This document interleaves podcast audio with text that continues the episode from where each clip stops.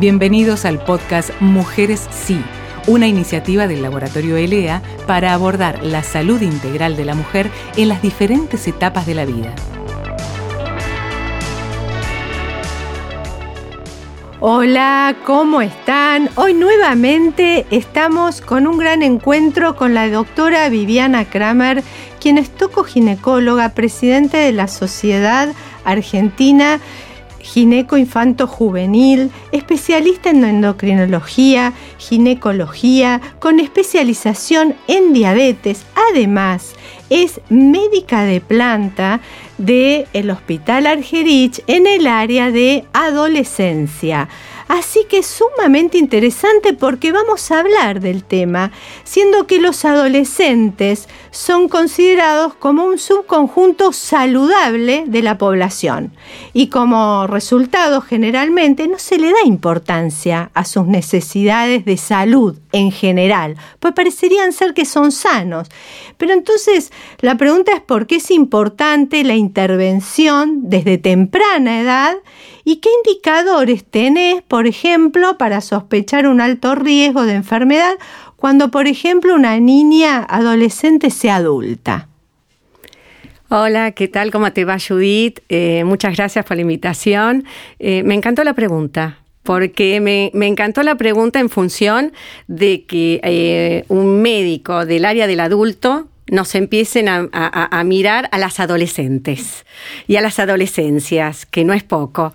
Mira, primero que han cambiado los paradigmas, por lo cual hay muchas cosas que tienen que ver con el medio ambiente y cosas que capaz antiguamente no estaban tan presentes, que condicionan a cosas que capaz genéticamente antes no se manifestaban.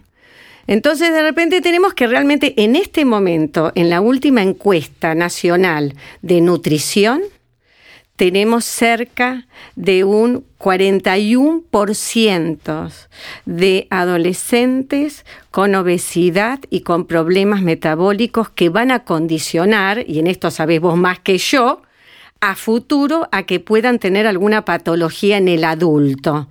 ¿Vos qué me podés decir para que yo tenga las antenas así para ver qué tengo que mirar para prevenir? Y que esto que decís es sumamente importante porque todos estos trastornos cardiometabólicos, eh, pensemos en lo que es obesidad, lo que hace el sedentarismo, lo que hace el aumento de lo que es la glucemia y que pueda llegar a tener diabetes. ¿Esto cuándo repercute?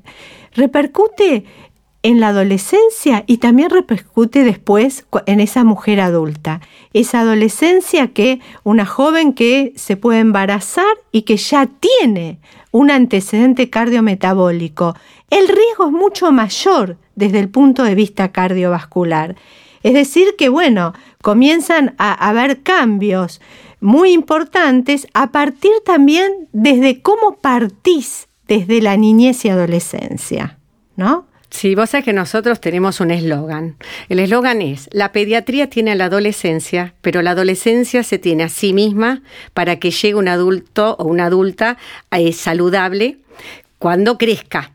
Y la realidad, que esto es re importante, nosotros había cosas que no preguntábamos. Por ejemplo, saber cuál fue el peso. Capaz vos tenés una persona de 18 años y uno le preguntaba cuál fue el peso cuando naciste. O, capaz tampoco preguntábamos, ¿tu mamá tuvo capaz diabetes en el embarazo? ¿Tuvo eclampsia o presión arterial durante el embarazo? Esas cosas nosotros no la preguntábamos desde nuestra área. Tampoco los pediatras. Pediatras sí sabían con qué peso nació la niña, pero no sabía tal vez el tema de todo lo que podía ser, que podía impactar en la pediatría y en la adolescencia para que ustedes tengan una adulta sana. Bueno, eso es sumamente importante porque vos sabés que la incidencia de una mujer de que haya tenido, por ejemplo, una, una preeclampsia y con un y que sea a pretérmino a las 34 semanas, por ejemplo, tiene una incidencia de infarto altísima, dos o tres veces más que una mujer que no lo tuvo. Está es decir, que eso es algo muy importante. el peso de, ese niño al nacer, después si tuvo o no tuvo diabetes esa mamá, porque sabemos que nacen con, este, desde el punto de vista epigenético, como siempre lo hablamos, eh, que pueda llegar a tener diabetes. Es decir, tiene mucho, mucho que ver todas estas preguntas que vos decís que se le haga a la mamá, ¿no? Para saber eh, cómo, cómo va a ser esa adolescencia. Yo tengo una, pregunta. Si yo tengo una, una, paciente mujer que viene, porque viene por un método anticonceptivo, y me dijo que su mamá tuvo una eclampsia, ¿la tengo que estudiar distinto? O sea, ¿tengo que derivarla a la cardióloga? ¿O que la mamá tuvo diabetes gestacional? ¿Yo tengo que hacer una mirada distinta o solo lo anoto en la historia clínica? No, es importante esto que estás diciendo porque vos tenés una mirada ya diferente. Si tiene un antecedente la mamá, la hija, a su vez, al utilizar, por ejemplo, anticonceptivos este, orales, tenemos que saber que esa niña no tenga ningún trastorno, por ejemplo, de la coagulación. Además, esa, esa adolescente fuma o no. También lo tenemos que tener en cuenta porque no es una buena asociación el tabaco justamente con los anticonceptivos que son procoagulantes, es decir, tenemos mayores riesgos de trastornos de la coagulación. Eh, es, son como preguntas importantes. ¿Y qué hacemos cuando tenemos que decidir eso? Y una consulta cardiológica viene muy bien porque entonces así uno no solamente mira a la niña adolescente, que eso la ven ustedes en el servicio de adolescencia, sino nosotros también tomamos a la mamá.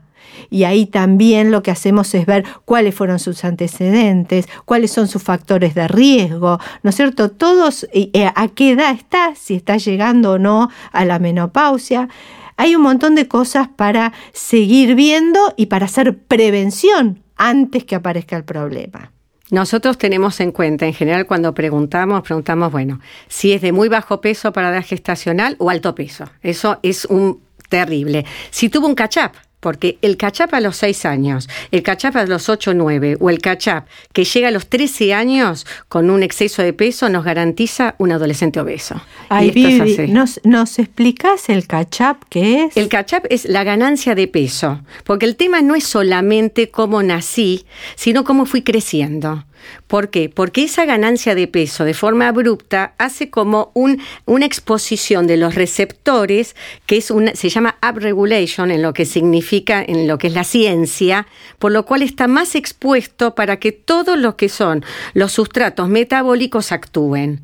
Y esto va de a poquito, ¿sabes qué? Que esto lo estuvimos viendo porque en esto está involucrada la insulina, la insulino resistencia, ya va alterando y poniendo medio loco el endotelio.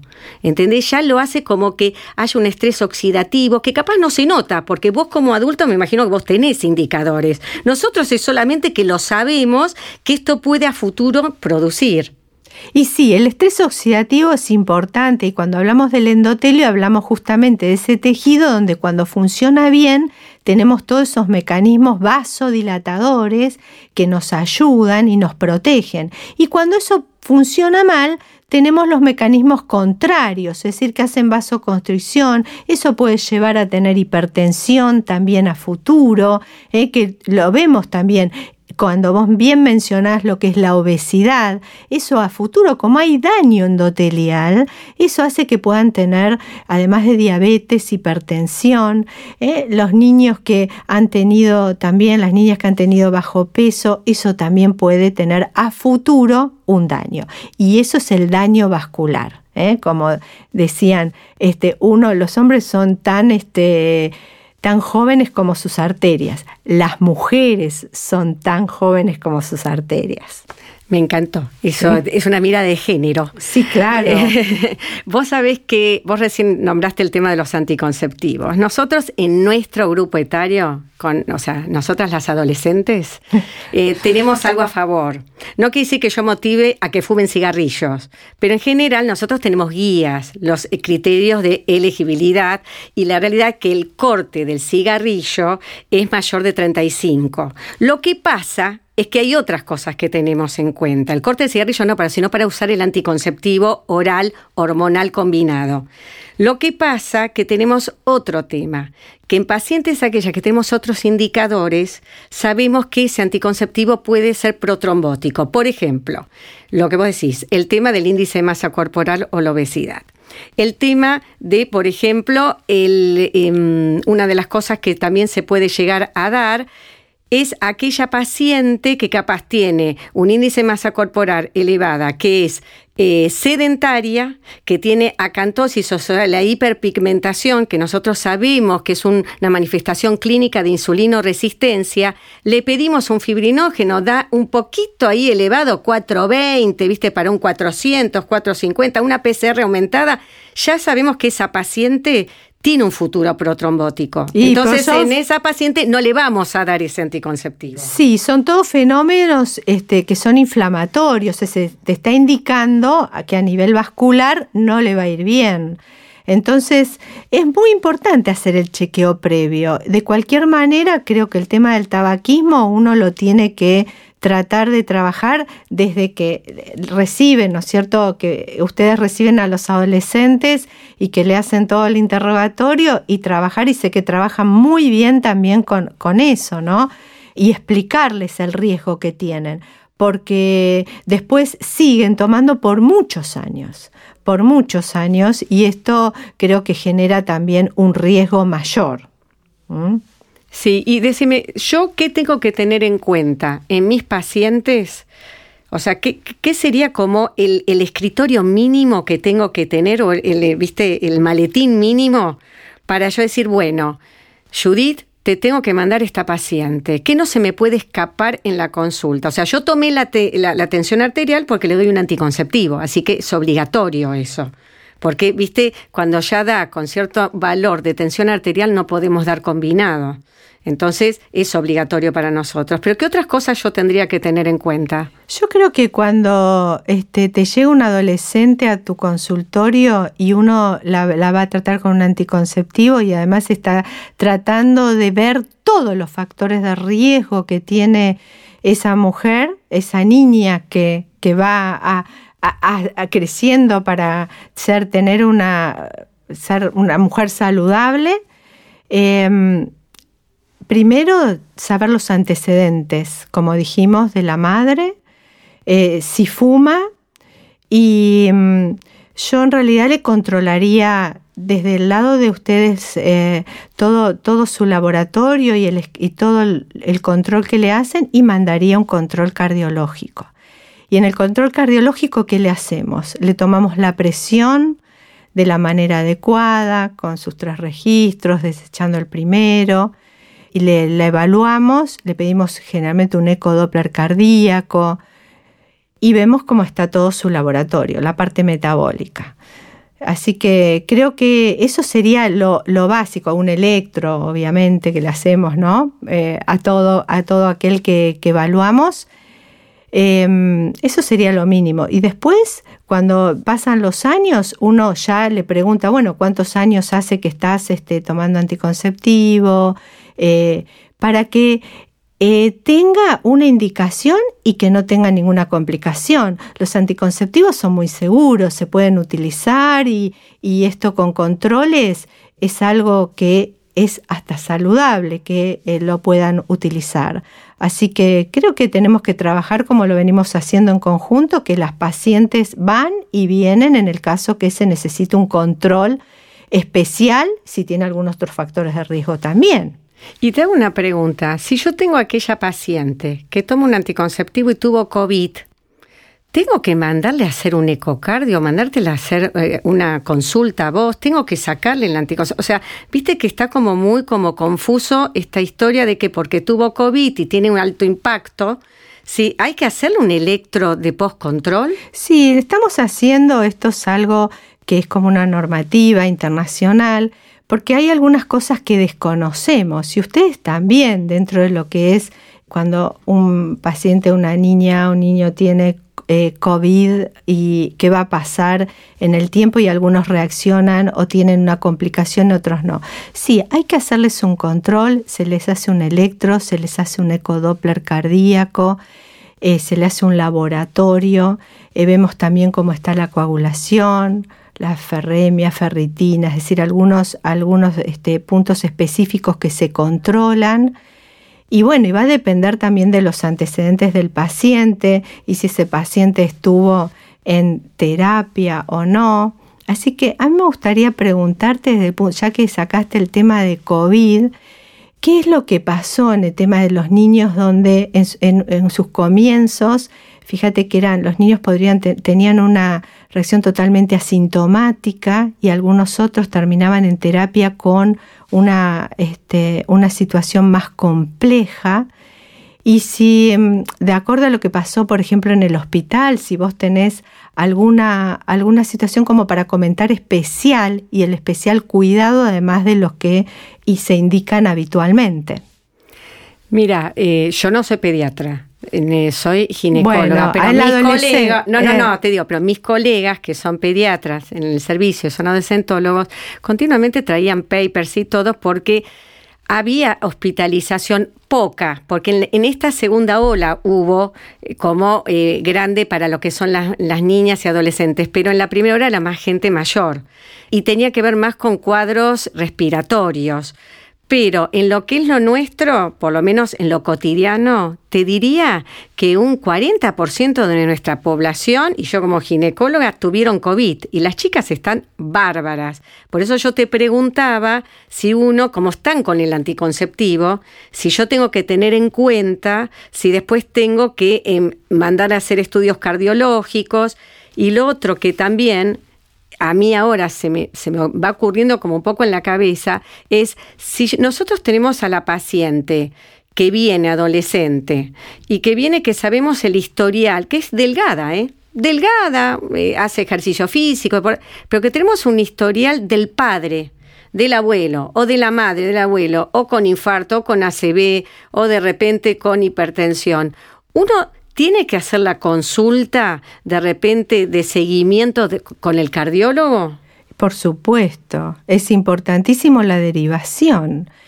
Eh, aquella este, joven que tenga antecedentes, como vos decís, familiares, y que eso es muy importante preguntarlo en la consulta, tiene que tener un control este, cardiológico, justamente por los antecedentes. Si su madre es hipertensa, nosotros estamos haciendo un seguimiento en pacientes en el hospital con ustedes justamente, donde los jóvenes que tienen la mamá hipertensa, ellos tienen hipertensión a temprana edad, en la adolescencia. Y esto es sumamente importante porque si no le hacemos los registros, entonces esto pasa eh, inadvertido. Es decir, si tiene antecedentes, tenemos que derivarlos. Entonces, para ir, por ejemplo, cerrando, ¿vos me dejarías, por ejemplo, tres mensajes, ¿no?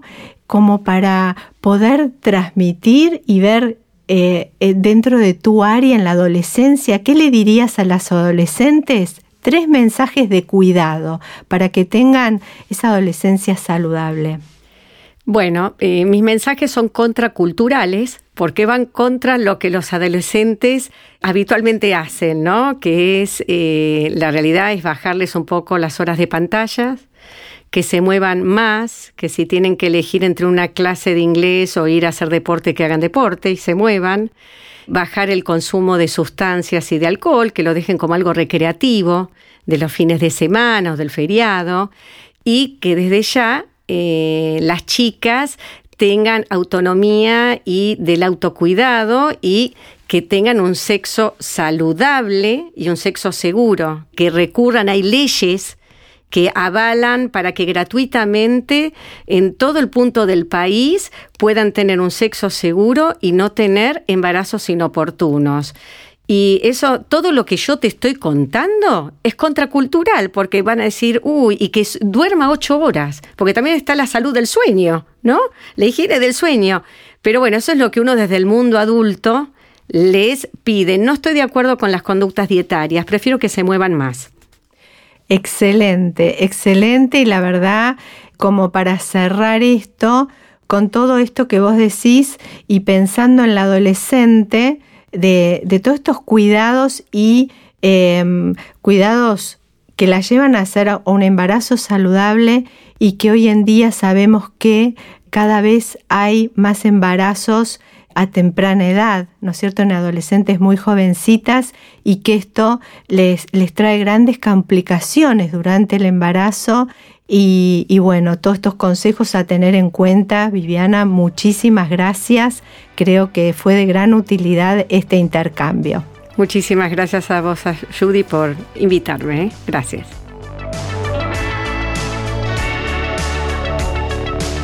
Si te gustó este podcast, seguí la playlist en Spotify y compartila.